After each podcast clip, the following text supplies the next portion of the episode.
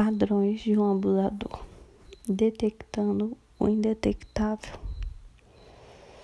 Eu achava que estava exagerando. Agora percebo que era uma reação normal e uma quantidade anormal de mentiras.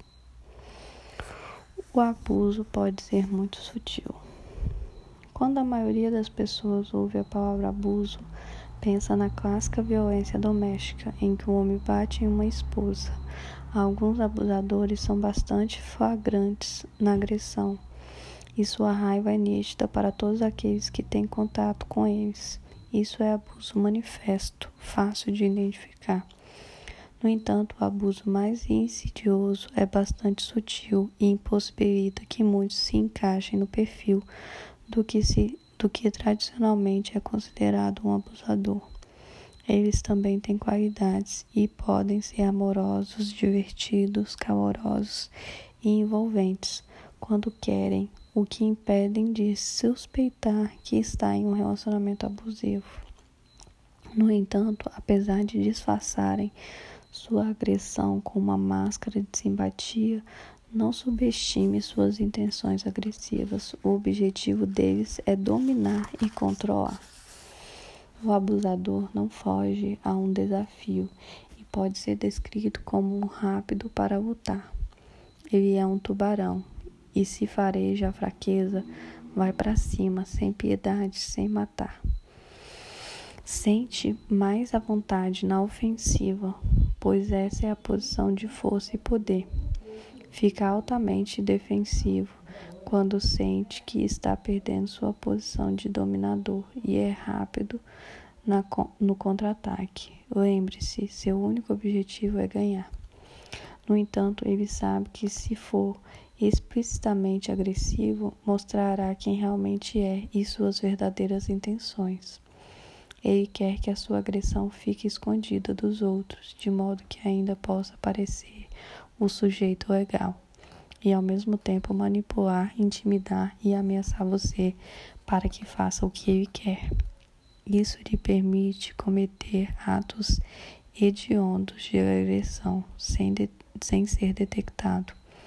Esse é o abuso sutil, ou agressão velada, que tece a trama intrínseca intricada de um relacionamento abusivo, permitindo ao abusador ter poder e controle sem que você perceba.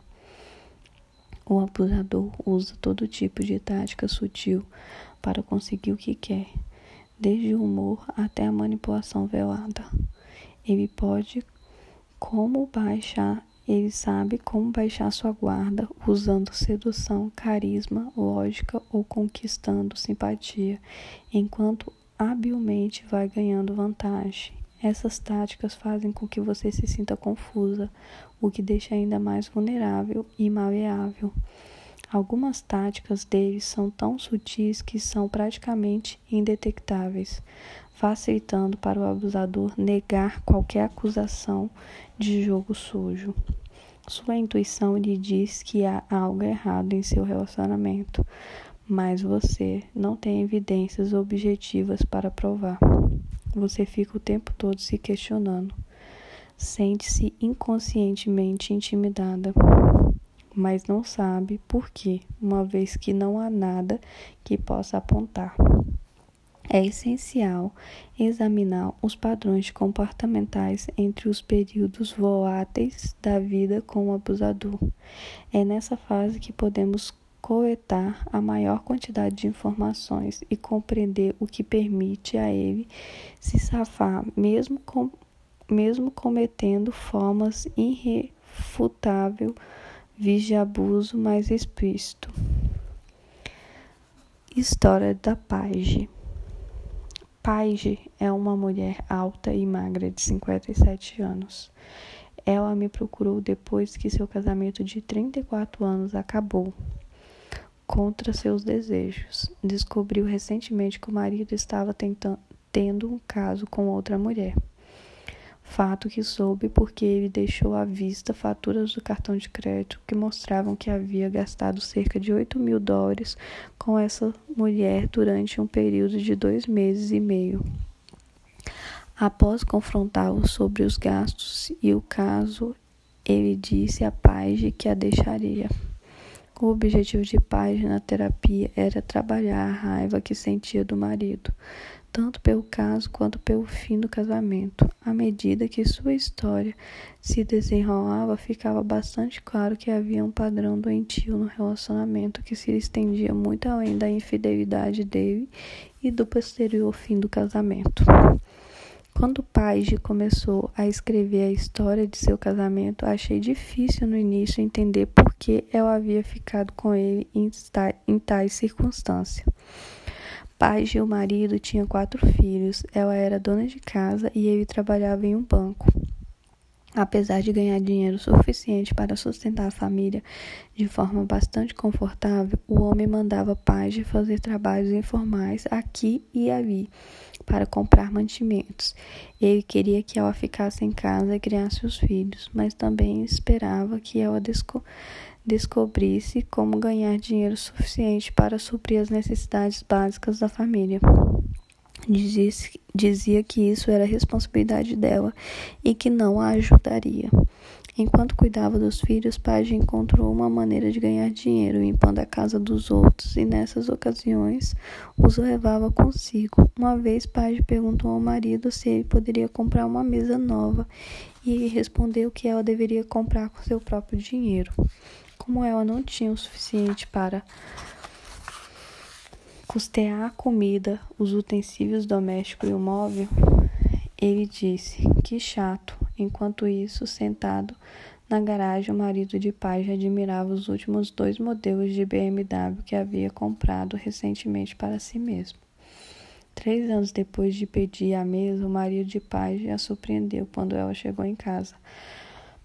Havia uma mesa nova, mas não era a que ela havia dito que queria. Na verdade, não era nem parecida com a que ela havia escolhido. Paige odiou a mesa e seu marido ficou bravo com ela, porque por não ser mais agradecida. Paige se sentiu culpada por ter sido tão ingrata e se humilhou, fazendo o melhor que pôde para convencer o marido de que adorara a mesa e de que ele era um homem maravilhoso por comprar uma mesa nova para a família. Recorro a essa história não porque seja o exemplo mais chocante ou horrível de um relacionamento abusivo, mas porque exemplifica muito bem os modelos sutis de, abusa, de abusador e como uma parceira entra no jogo, dando-lhe exatamente o que ele quer: mais poder e controle.